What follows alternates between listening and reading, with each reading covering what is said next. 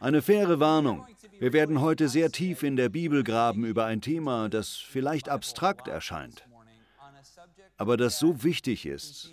Und ich glaube, dass viele in der Kirche es übersehen. Dieses Thema ist wichtig.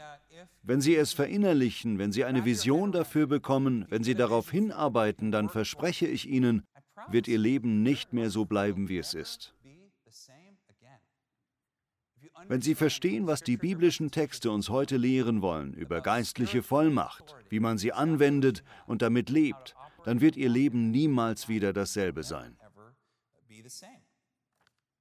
Heute reden wir noch einmal über das Beste liegt noch vor dir.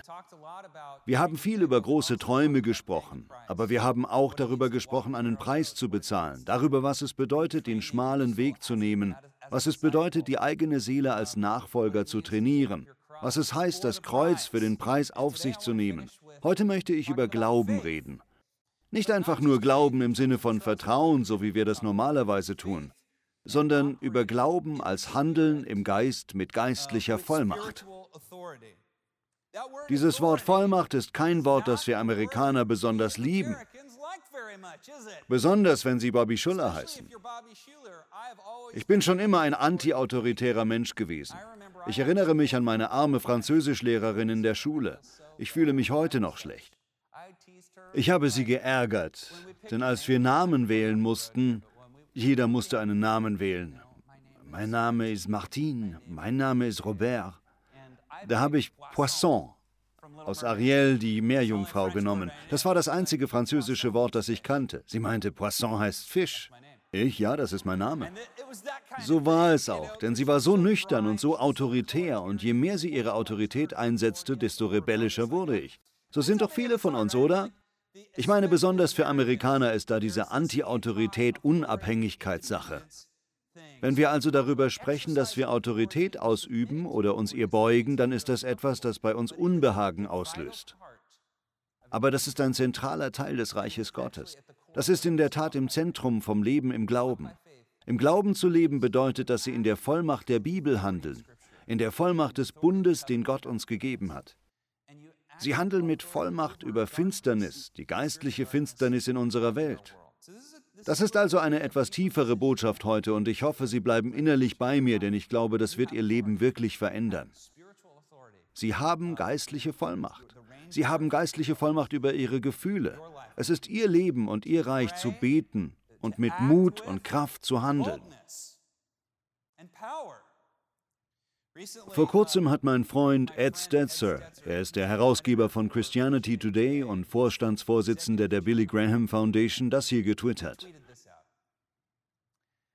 Hab mir den Rücken verrenkt, Röntgen und Behandlung am Freitag und seitdem zu viele Medikamente. Jetzt brauche ich Gebet. Nicht so ein schwaches Herr, wenn es dein Wille ist, dann heile Eds Rückengebet. Nein, ich will ein geisterfülltes Gott. Wir glauben, dass du Eds Rücken heilst. Bitte, jetzt! Es ist doch so, wenn wir als Christen in die Ecke gedrängt werden, dann fühlen wir uns alle so. Warum? Wenn wir nicht mehr wissen, wohin, dann wollen wir niemanden, der so betet. O Herr, du Höchster, dein Name sei gepriesen. Ich bete zu dir für meinen geliebten Bruder Chad. Wenn jemand bei unserer Hochzeit so betet, ist das okay, wenn es so richtig feierlich ist. Aber wenn es richtig wichtig ist, auch wenn Hochzeiten wichtig sind, aber wenn es etwas ist wie, ich sterbe, wenn ich nicht geheilt werde, dann wollen sie so ein Gebet nicht. So einen heilige Handgranate aus Antiochia-Typen, der über ihnen betet, dann wollen sie jemand anderen. Sie wollen so jemanden, der, wie Jesus sagte, immer wieder an die Tür von seinem Nachbarn klopft. Sie wollen die Frau, die vor dem ungerechten Richter auftaucht und ihn bekniet. Sie wollen jemanden, der mit Leidenschaft, mit Kraft und Vollmacht betet. Warum wollen wir so jemanden in unserem Leben haben, aber selbst wollen wir das nicht sein?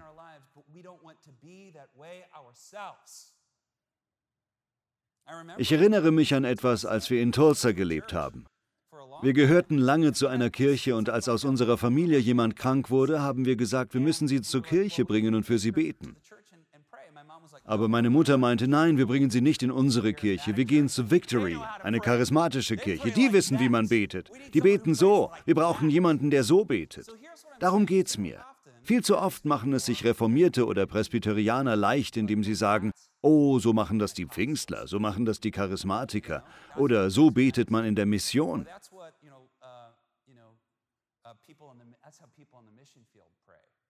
Ja, gut, weil diese Menschen wissen, dass wir in einem geistlichen Kampf stecken. Und wir haben es vergessen. Es ist wichtig, dass wir verstehen, dass Gott uns Vollmacht zum Beten mit Kraft und mit Glauben gegeben hat, um über diese Welt Güte auszurufen. Darum sollen wir nicht ängstlich in unserem Glauben sein. Wir sollten nicht ängstlich in Gottes Reich sein. Wir sollten nicht ängstlich in Gottes Zusagen sein. Wir sollten mutig sein, mutig und stark, oder? Gott hat ihnen keinen Geist der Angst gegeben, sondern was hat er uns gegeben? Einen Geist der Kraft, der Liebe. Er hat uns einen Verstand gegeben. Wir müssen keine Furcht haben und nicht ängstlich sein. Wir müssen Gottes Wort kennen, seine Stimme hören und in geistlicher Vollmacht leben und handeln. Das ist wichtig. Das ist das, was Jesus seinen Schülern so oft versucht beizubringen, in dieser Vollmacht zu handeln. Das möchte er auch uns beibringen. Ein alter Pastor von mir hat das mal mit einem großartigen Vergleich erklärt. Er hat das so gesagt. Hier in Südkalifornien bekommt fast jeder von uns seinen Strom von dem Stromunternehmen Edison. Edison hat alles dafür getan, um sicherzustellen, dass Ihr Haus Strom hat. Alle Kabel sind vorhanden, alle Gesetze werden eingehalten, damit Ihr Haus Strom hat. Und vor allem die Rechnung wurde bezahlt. Stimmt doch, oder? Sie haben Ihre Rechnung bezahlt. Alle diese Dinge wurden korrekt gemacht und trotzdem kann Ihr Haus noch dunkel sein.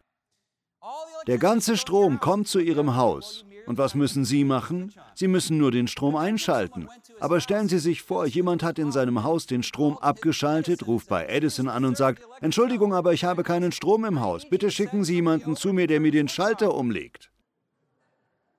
Was würden die bei Edison wohl sagen?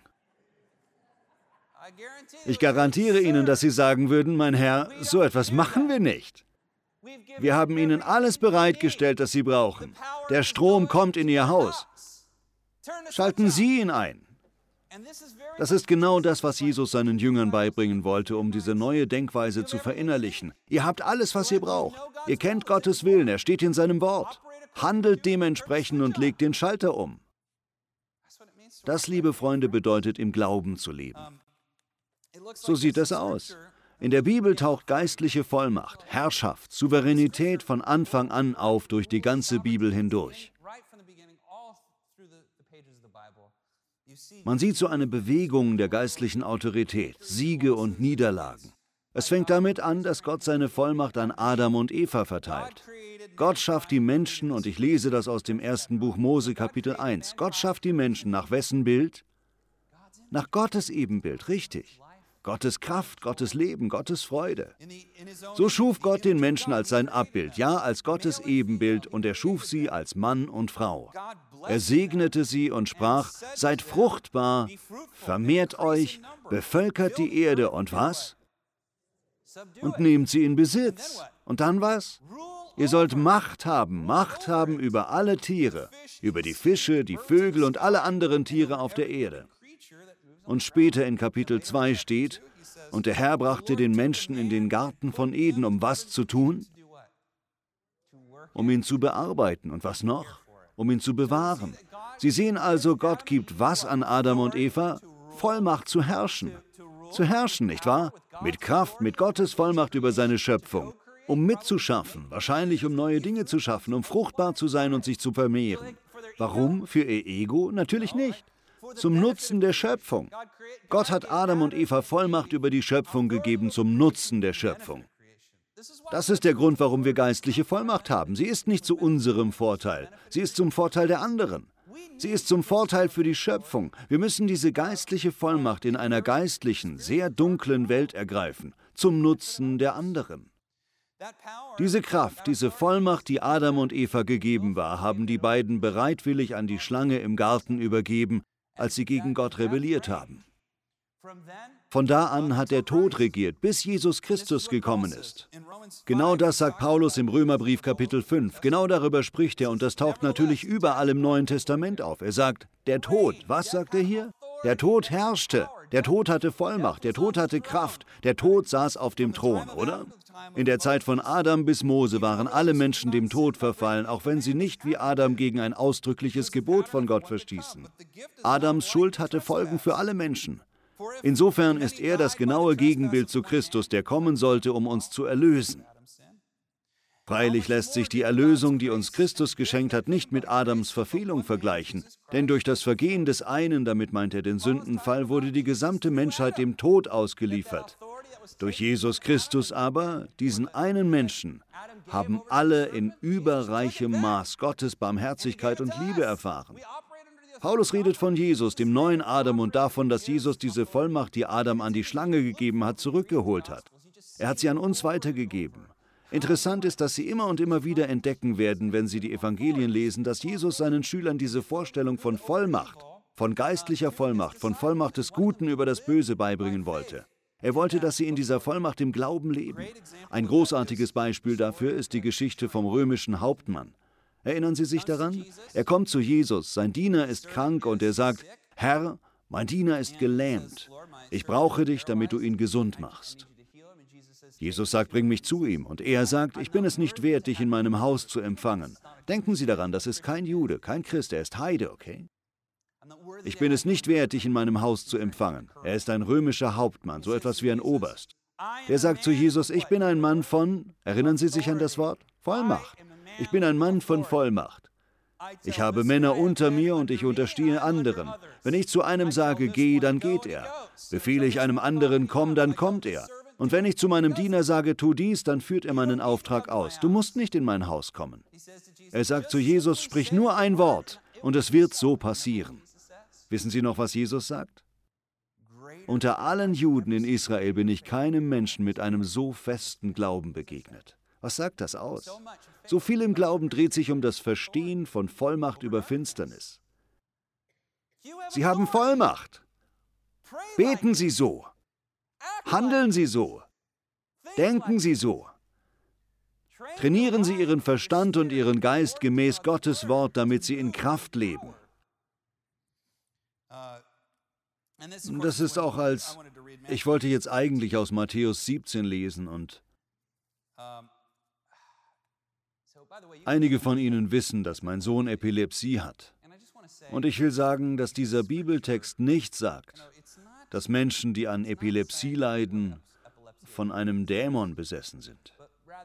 Er sagt vielmehr, dass dieser Junge an Anfällen leidet, weil Satan Vollmacht über sein Leben hatte.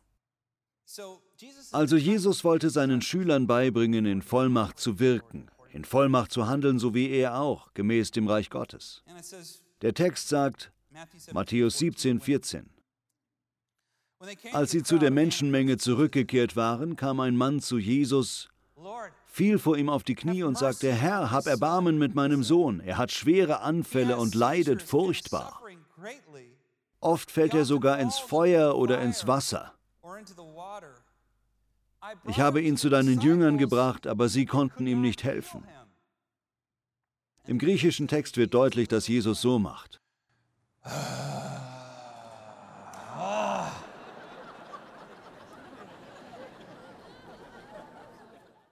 Das steht da drin. Im Griechischen. Als er dann weiterspricht, redet er nicht zu dem Mann, sondern zu seinen Schülern. Was seid ihr nur für eine ungläubige und verdorbene Generation? Wie lange soll ich noch bei euch sein und euch ertragen? Bringt den Jungen her zu mir. Jesus bedrohte den Dämon, der den Jungen in seiner Gewalt hatte, und dieser verließ den Kranken. Von selben Moment an war der Junge gesund. Als sie aber später in der Öffentlichkeit, nein, das war zu peinlich, als sie unter sich waren, fragten sie Jesus, hm, weshalb konnten wir diesen Dämon nicht austreiben? Weil er nicht wirklich glaubt, antwortete Jesus.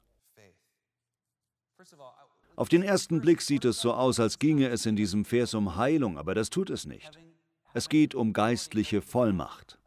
Geistliche Vollmacht zu haben über das Dämonische. Geistliche Vollmacht zu haben, um das Böse zu beseitigen. Er sagte, ich versichere euch, wenn euer Glaube nur so groß ist wie ein Senfkorn, könnt ihr zu diesem Berg sagen, rücke von hier nach dort. Bedenken Sie, wie Sie diesen Berg auch ansprechen können. Herr, ich bete, dass du diesen Berg wegnimmst. Herr, ich bete, dass es dein Wille ist. Ich will Sie nicht beleidigen, aber achten Sie darauf, wie Jesus sagt, sag einfach, beweg dich, rücke von hier nach dort und es wird geschehen. Nichts wird euch dann unmöglich sein.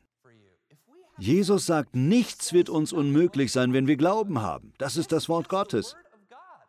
Es ist entweder wahr oder es ist nicht wahr. Es ist entweder wahr oder nicht. Wir müssen lernen zu verstehen, dass wir in einer physikalischen Welt leben, die von geistlichen Dingen beeinflusst wird. Und wir haben geistliche Vollmacht. Gott möchte in ihrem Leben handeln. Sie mögen eingeschüchtert oder ängstlich sein. Sie mögen in die Ecke gedrängt sein. Aber hören Sie auf, jemanden zu suchen, der so für Sie betet und fangen Sie an, selbst so zu beten. Hören Sie auf, einen Mann Gottes zu suchen, der Ihnen hilft, und werden Sie stattdessen selbst so ein Mann. Hören Sie auf, eine Frau Gottes zu suchen, die für Sie eintritt, und werden Sie selbst so eine Frau Gottes, zu der Sie geschaffen wurden. Handeln Sie heute in geistlicher Vollmacht. Hören Sie auf zu warten. Glauben Sie dem Wort Gottes. Handeln Sie so. Befehlen Sie. Er hat Ihnen die Vollmacht gegeben, das so zu tun. Lernen Sie auf die Stimme des Hirten zu hören. Das ist ein Teil, der ebenso wichtig ist. Wenn wir das einüben und die biblischen Schriften studieren, beten und Zeit mit Gott verbringen, dann fangen wir an, Gottes Stimme deutlich zu hören. Wenn das passiert und wir Gottes Stimme klar hören, dann wird es leichter in Vollmacht zu handeln, denn wir wissen, was er gesagt hat. Wenn Sie die biblischen Texte lesen und verinnerlichen, dann sackt das bei uns richtig in die Tiefe. Wir wissen, was die Texte sagen und wir beginnen im Glauben zu handeln, als einfach nur zu raten. Sie müssen nicht raten, es ist hier drin. Wer die Bibel liest, hört Gottes Stimme. Wenn man die Bibel laut liest, hört man Gottes Wort akustisch. Glauben Sie es. Also, wer möchte so leben? Ich weiß, dass ich es will. Hier sind noch ein paar Dinge, die wir tun können. Das Erste und Wichtigste ist, und Sie werden nicht mögen, was ich jetzt sage. Es wird übrigens nicht das Letzte sein von dem, was ich sage, was Sie nicht mögen werden. Das Erste, was Sie lernen müssen, ist, sich selbst unter Vollmacht unterzuordnen. Der römische Hauptmann sagte was? Ich habe Männer unter mir, aber was noch? Auch ich stehe unter höherem Befehl. Der Hauptmann hatte die Vollmacht nicht, weil er so hart war. Er hatte die Vollmacht, weil er vor Cäsar niedergekniet ist. Wir haben Vollmacht, weil wir vor Gottes Thron niederknien. Wenn wir uns nicht der Vollmacht des Reiches Gottes in unserem Leben unterordnen, dann haben wir keine Vollmacht. Das heißt nicht, dass sie perfekt sein müssen. Wir leben ja aus Gnade. Aber wir sollten uns weiter danach ausstrecken, im Licht von Gottes Gnade heilige Leben zu leben und unser Bestes zu geben. Wir sollen nicht unverhohlen in Ungerechtigkeit weiterleben und so tun, als sei alles in Ordnung. Wir sollten uns wirklich wünschen, unter der Vollmacht Gottes zu leben. Es ist so, wie es in dem Song von Bob Dylan heißt. Da muss jemand dienen. Wissen Sie noch? Sie stehen unter der Vollmacht von jemand anderem, ob Ihnen das bewusst ist oder nicht. Es kann der Teufel sein oder es mag Gott sein. Aber irgendjemand musst du dienen. Das klingt gar nicht nach Bob Dylan. Aber er hat recht. Bob Dylan war ja auch ein gläubiger Mann. Ich glaube, er war gläubig, als er das geschrieben hat. Ich denke, er war gerade Christ geworden. So ungefähr ist das. Wir denken manchmal, oh, ich habe gesündigt und einen Fehler gemacht und jetzt ist mir der Segen Gottes entzogen. Wir glauben irgendwie, dass der Segen weggehen kann. Aber ich glaube, zum großen Teil ist das ein bisschen wie mit einer Kreditkarte. Sind Sie schon mal auf der Welt unterwegs gewesen und haben Ihre Kreditkarte verloren? Sie haben eine Bank und vielleicht noch etwas Geld auf dem Konto, aber Sie haben Ihre Karte verloren. Sie haben den Zugang zu dem Geld verloren. Das Geld ist nicht weg, Sie haben einfach nur keinen Zugriff darauf. Ich glaube, das passiert, wenn wir gegen Gott rebellieren. Wenn Gott uns etwas aufs Herz legt, das wir ändern sollen und wir lehnen das ab und rebellieren weiter gegen das, von dem wir wissen, dass es richtig für unser Leben wäre, das ist wie das Verlieren der Kreditkarte. Gott nimmt im Bild gesprochen nicht all ihr Geld weg, aber sie verlieren den Zugang dazu, also holen sie sich die Karte zurück, okay? Mit unter Vollmacht leben meine ich nicht nur unter der Vollmacht Gottes, sondern auch, dass Sie genauso menschliche Repräsentanten dieser Vollmacht in Ihrem Leben brauchen. Ich bin nicht gut genug, um vor mir selbst Rechenschaft abzugeben. Ich brauche Menschen in meinem Leben, vor denen ich verantwortlich bin. Sie brauchen das auch. Darum habe ich als erstes, als wir begonnen haben, diese Kirche zu leiten, darauf bestanden, dass wir ein echtes Leitungsgremium haben. Nicht einfach nur einen Abnickerkreis. Ein echtes Gremium, sechs Männer und Frauen, die Gott lieben. Sie können mich jederzeit feuern, wann immer sie wollen. Die Entscheidungen, die ich für diese Kirche treffe, werden von diesem Gremium genau geprüft. Natürlich sind wir alle Freunde, wir lieben uns sehr. Aber dieses System sorgt dafür, dass ich und das Team ehrlich bleiben und ich mich diesem Team unterordne. Ich habe außerdem mehrere Mentoren. Einem davon, Bill Gauthier, bin ich besonders verantwortlich und er fragt mich, wie geht es dir? Arbeitest du zu hart? Hast du deine Familie an erster Stelle? Gibt es Schuld in deinem Leben? Suchst du Gott mit ganzem Herzen? Es gibt ihnen Vollmacht, sich Menschen unterzuordnen, Menschen zu finden, denen sie sich freiwillig unterordnen, mit denen sie reden können, Ihre Vollmacht kommt von ganz oben. Und wenn wir uns dieser Vollmacht unterordnen, gewinnen wir Vollmacht. Ergibt das Sinn für Sie? Dann setzen Sie es um. Es wird gut für Sie sein, okay? Beten Sie größer. Keine schwächlichen Gebete mehr. Beten Sie. Wenn Sie beten, dann meinen Sie es ernst. Beten Sie mit Glauben und Zuversicht. Seien Sie selbst der Mensch, von dem Sie möchten, dass er für Sie betet. Und beten Sie jeden Tag so mit Vollmacht, mit Kraft, mit Glauben und Vertrauen.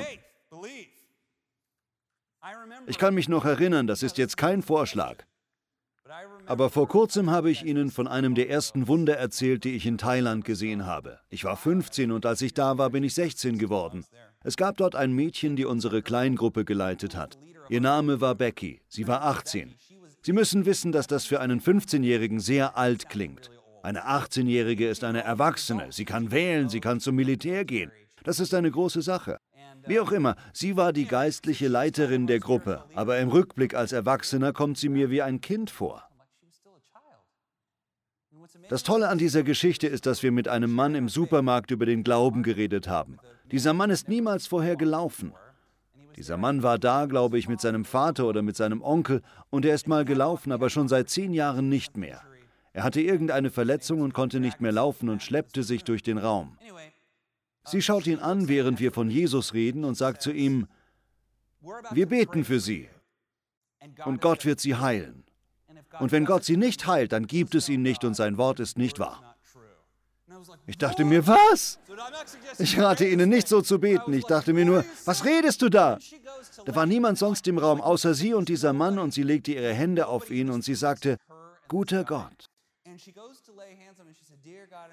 Und fängt an zu beten. In dem Moment heilt Gott ihn. Sie kommt gar nicht bis zum Ende und als sie ihn zum zweiten Mal berührt, steht er auf, sagt irgendwas in Thai und flippt richtig aus und rennt weg. Der Mann, sein Vater oder Onkel fängt an, mit einem Übersetzer mit uns zu reden. Wir haben nichts verstanden. Aber Gebet wie das, beten Sie übrigens niemals so, hat etwas Bewundernswertes. Oder nicht? Dieser Mut. Ich glaube, dass Becky jemand war, die radikal war, so hingegeben an Gott. Gott war ihr ganzes Leben. Ich glaube, dass Gott wollte, dass sie das sagt, dass sie das so gehört hatte, denn Gott wollte, dass dieses Wunder bezeugt, was an Ostern wirklich passiert ist. Gott ist souverän. Er macht nicht immer, was wir wollen. Er hat die Kontrolle. Er ist souverän. Sie müssen ihn nicht erinnern. Er weiß alles. Sie müssen vor dem Beten nicht sagen, Gott, du bist souverän, denn er weiß das. Befehlen Sie Dinge, wenn Sie beten. Denken Sie daran, wie Petrus den Mann vor dem sogenannten schönen Tor in Apostelgeschichte 3 aufstehen lassen hat. Erinnern Sie sich, wie er für diesen Mann gebetet hat? Silber und Gold habe ich nicht. Steh auf und geh. Er hat es einfach befohlen. Er hat einfach gesagt, steh auf und geh. So hat Jesus auch Kranke geheilt. Geh, seh, verschwinde, sei geheilt. Ich habe das Gefühl, dieser Teil fehlt uns, wenn wir beten. Gott möchte, dass wir so beten. Wenn Sie für andere Menschen beten, dann möchten diese übrigens auch, dass Sie so für sie beten. Amen. Also beten Sie größer. Vertrauen Sie dem Wort Gottes, es ist wahr. Drittens, handeln Sie größer. Wenn Sie wissen, dass Sie etwas für Gott tun sollen, was auch immer das sein mag, dann tun Sie es nicht nur halb. Tun Sie es zu 100 Prozent oder lassen Sie es einfach. Wenn Sie ängstlich sind, wenn Sie besorgt sind, dann ist das eine großartige Gelegenheit, in diesem Bereich in Ihrem Leben zu wachsen. Es gibt noch was, was Sie nicht mögen werden. Wenn Sie nicht den Mut oder das Herz haben, groß zu handeln, dann tun Sie einfach so. Tun Sie so, als ob. Tun Sie so. Das ist aus der kognitiven Verhaltenstherapie. Dort bringt man Leuten bei, die mit Angst oder Depression kämpfen, die Rolle so lange zu spielen, bis sie real wird. Sie handeln also so, als ob die biblischen Schriften wahr wären. Sie handeln so, als ob es von Gott sei, und sie werden dadurch trainieren, mutiger zu werden. Vielleicht erleben Sie etwas in Ihrem Leben und Sie wissen, dass Sie etwas tun sollten, was Sie gar nicht wollen. Tun Sie es, und zwar zu 100 Prozent. Mein letzter Punkt ist dieser. Das ist eine Erinnerung an die ganze Predigtreihe und das ist, geben Sie groß. Geben Sie richtig groß. Mit geben meine ich nicht spenden, auch wenn das für manche von Ihnen vielleicht genau passt. Mit geben Sie größer meine ich, geben Sie 1000 Prozent. Jesus möchte alles. Er möchte alles. Er möchte ihr ganzes Herz. Stürzen Sie sich voll in das, was auch immer Sie tun. Das Kreuz selbst ist das größte Symbol überhaupt für Großzügigkeit. Es war ein Geschenk. Das größte Geschenk, das jemals gemacht wurde. Das Kreuz auf uns zu nehmen und Jesus Christus nachzufolgen, bedeutet, dass es Opfer gibt, die für andere ein Segen sind.